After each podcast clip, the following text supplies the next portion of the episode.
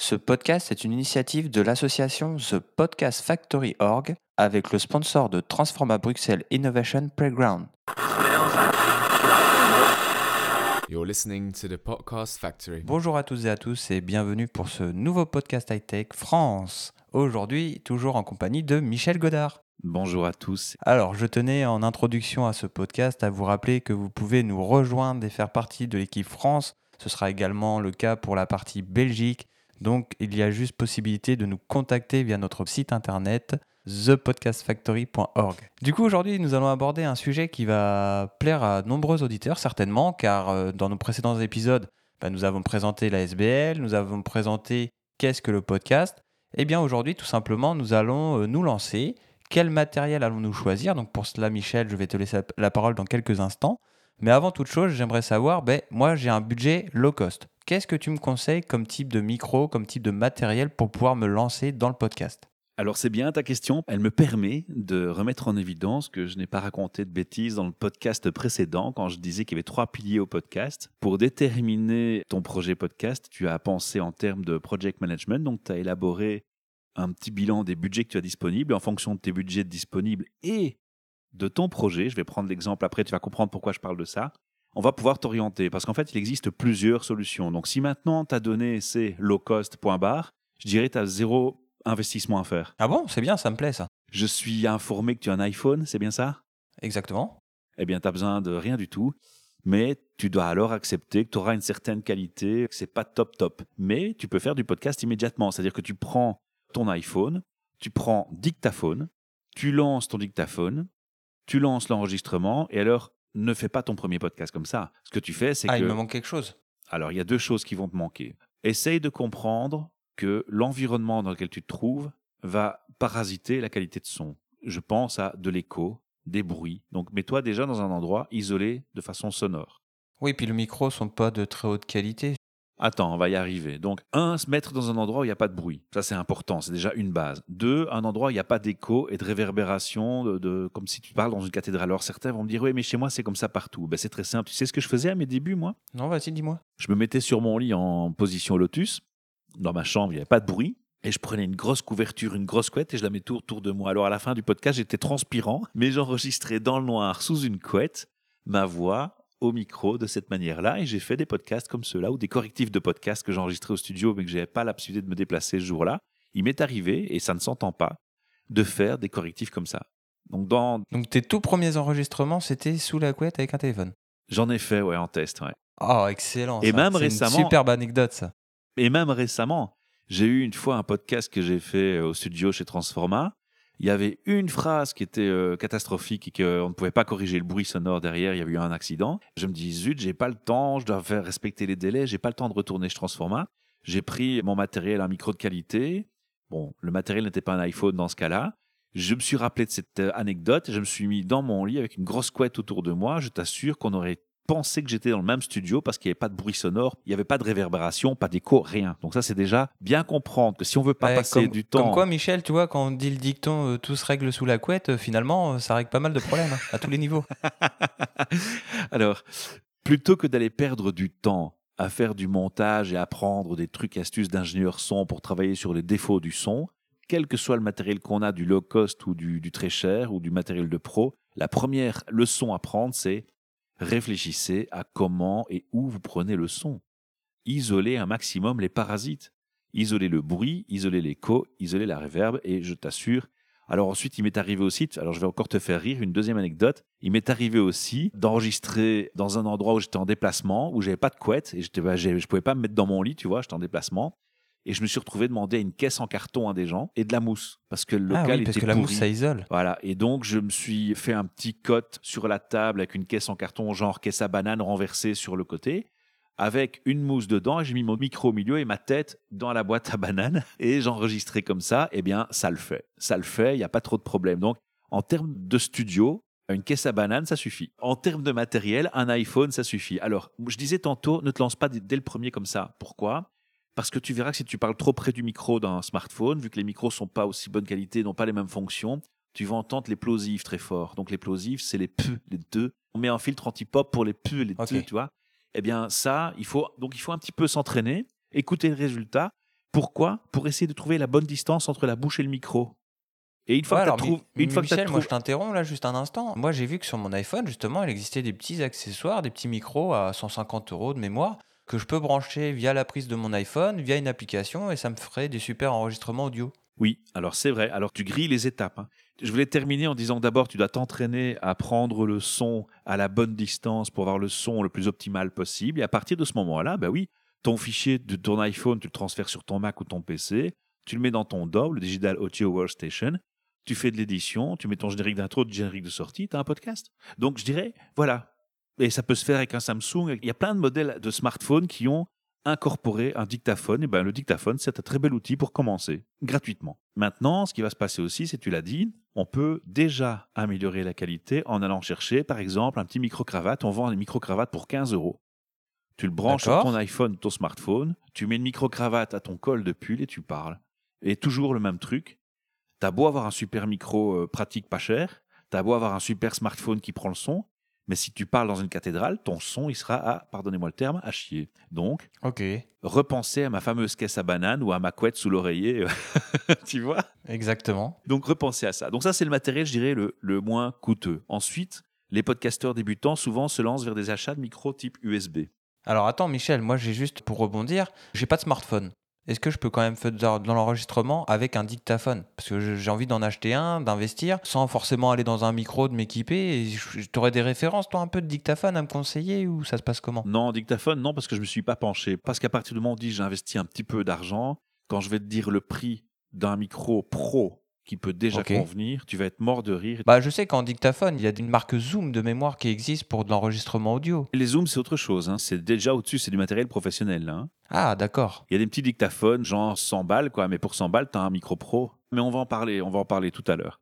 On va revenir aux, aux débutants, donc qui veut rester dans les bas coûts.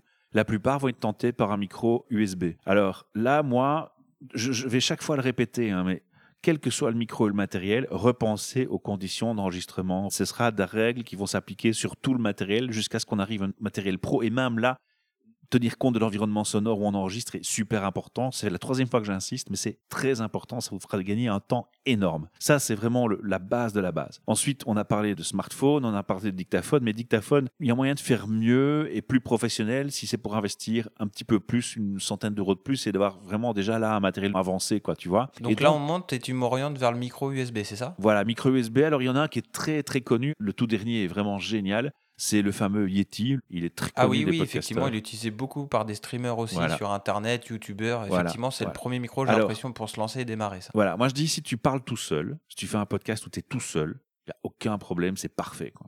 C'est vraiment parfait.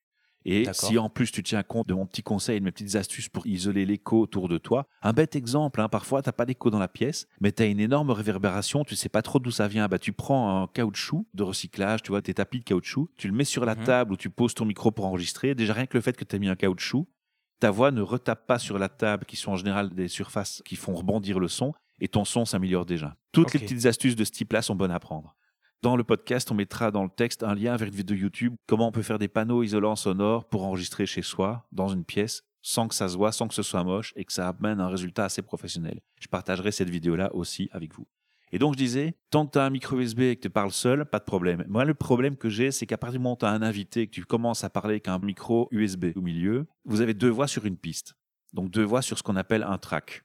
Alors deux voix sur une piste, tu es occupé de parler, et puis moi je fais juste ça. Tu vois, juste c'est gênant, quoi. C'est c'est pas Ouais, tu propre. peux pas le couper, quoi. Ben, si je le coupe, je coupe ta voix, tu parles en même temps. D'accord. bah, Et on est tous les deux sur la même piste. Donc c'est ce que j'appelle le travail en one track. C'est travailler sur une seule track. Ça, c'est très, très moche.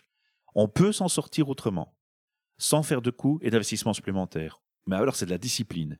On est deux, on parle tous les deux et on se met d'accord que tant que je parle, tu n'as aucune autorisation de parler, que s'il y a un bruit qui se passe, je dois recommencer ma phrase. Ah, c'est un peu contraignant quand même, ça, non? Oui, mais bon, ça fait zéro frais. Alors après, tu as ta piste, tu le mets dans ton DAW, et après, tu recrées une deuxième piste, tu coupes les moments où on change de parole de l'un à l'autre, et tu descends toute la parole de monsieur A, tu la laisses sur la piste A, toute la parole de monsieur B, tu la mets sur la piste 2, tu te retrouves avec deux tracks. Et là, tu peux commencer à régler les niveaux de son à des amplitudes différentes selon la voix qu'elle porte plus fort chez l'un ou chez l'autre.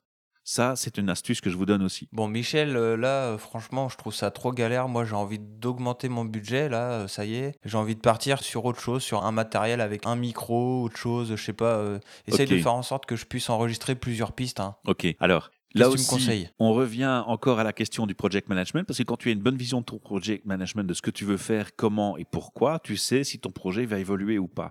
C'est une question importante, parce que si tu sais que tu vas rester seul au maximum à deux, eh bien, j'ai une bonne nouvelle, à 200 euros, tu as déjà le matériel pro prêt. Ah, ça va, ça reste abordable Voilà. quand même. Et on va en parler après. Mais, mais, mais, mais, mais, si tu veux faire évoluer ton projet vers du 3 à 4 intervenants, Oui. ah, là, ça fait déjà monter le budget méchamment. Alors, je vais t'expliquer.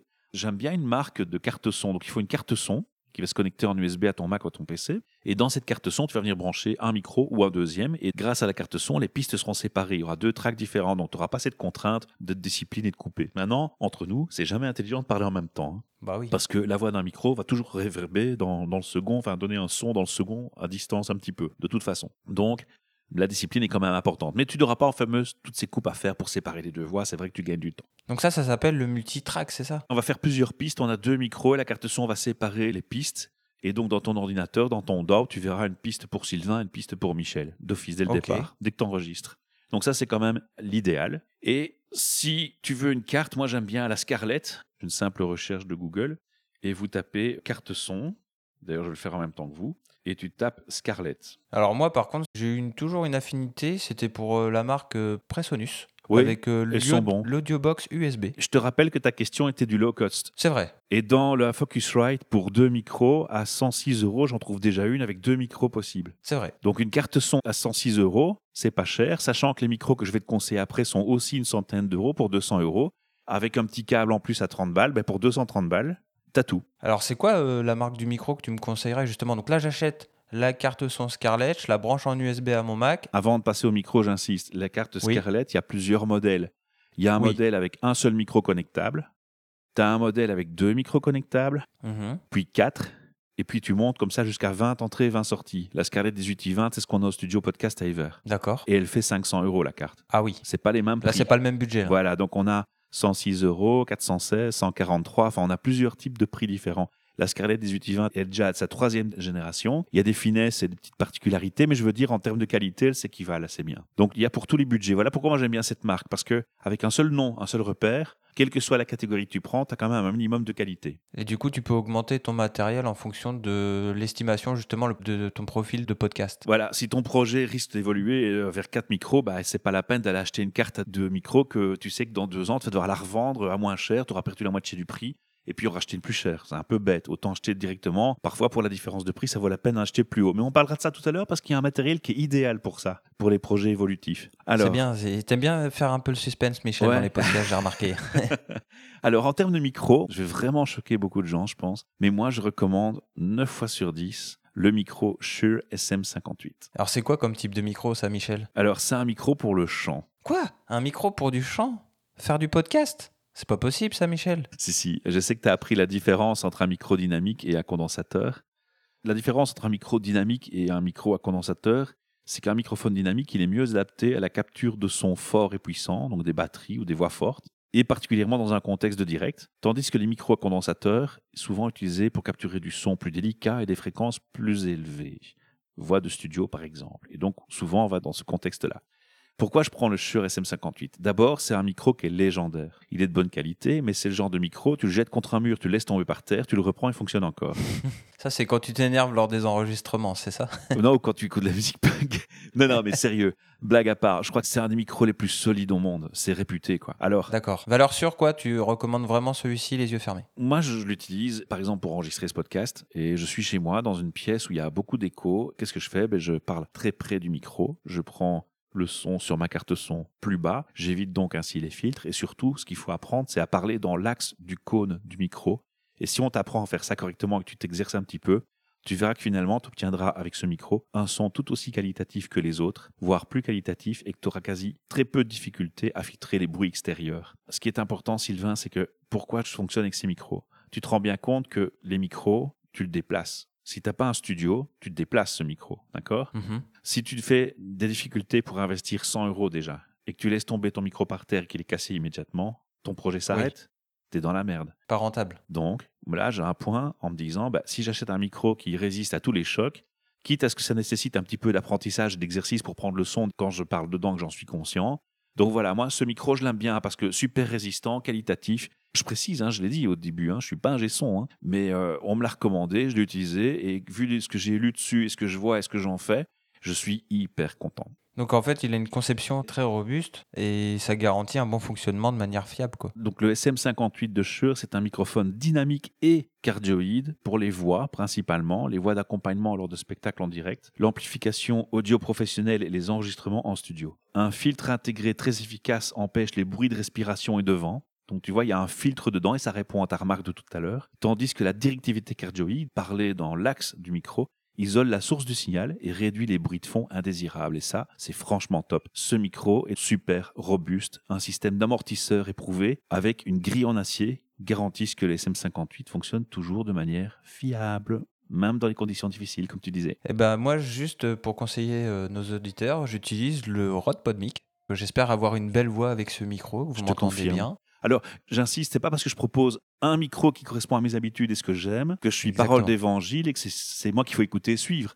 Mais j'ai expliqué mon choix et pourquoi ce choix je le mets en avant? Il faut aussi être conscient, Sylvain, que tu as besoin de ta carte son, oui. 106 euros, on va dire. Tu as besoin de ton microchure, 109 euros. Il te manque le câble XLR aussi? Voilà, ils te font ton câble aussi. Alors des câbles XLR. Sinon, un carte son, un micro, c'est bien, mais pour relier entre eux, il manque quelque chose. Voilà, il faut le câble XLR, mais c'est pas très coûteux. Câble XLR, ça dépend de la taille que tu prends. Ça varie très fort, mais on parle d'une vingtaine à trentaine d'euros, quoi. Et puis, après, tu peux choisir, tu peux tenir ton micro dans ta main, mais là aussi, c'est une discipline. Donc, si tu veux pas cet inconfort de discipline, souvent, tu vas aller acheter un pied de micro. Alors, un pied micro de table, c'est un micro qui, quand tu vas taper ton poing sur la table, tu vas faire un choc, ça va s'entendre dans le micro. Donc, moi, si c'est pour faire ça, je recommande plutôt un micro sur pied, sur sol, dont la tige vient se mettre devant ta bouche, même si tu es à table. Mhm. Et donc, là, du coup, ben, ça coûte encore moins cher. Pour tous les micros, quels qu'ils soient, c'est toujours mieux d'avoir ce qu'on appelle un filtre anti-pop. Alors, pour le SM58. J'allais y venir justement, parce que est-ce que c'est nécessaire vraiment d'en mettre un? Par exemple, sur le mien, je n'en mets pas, mais je sais que certaines personnes préfèrent avoir ce système-là.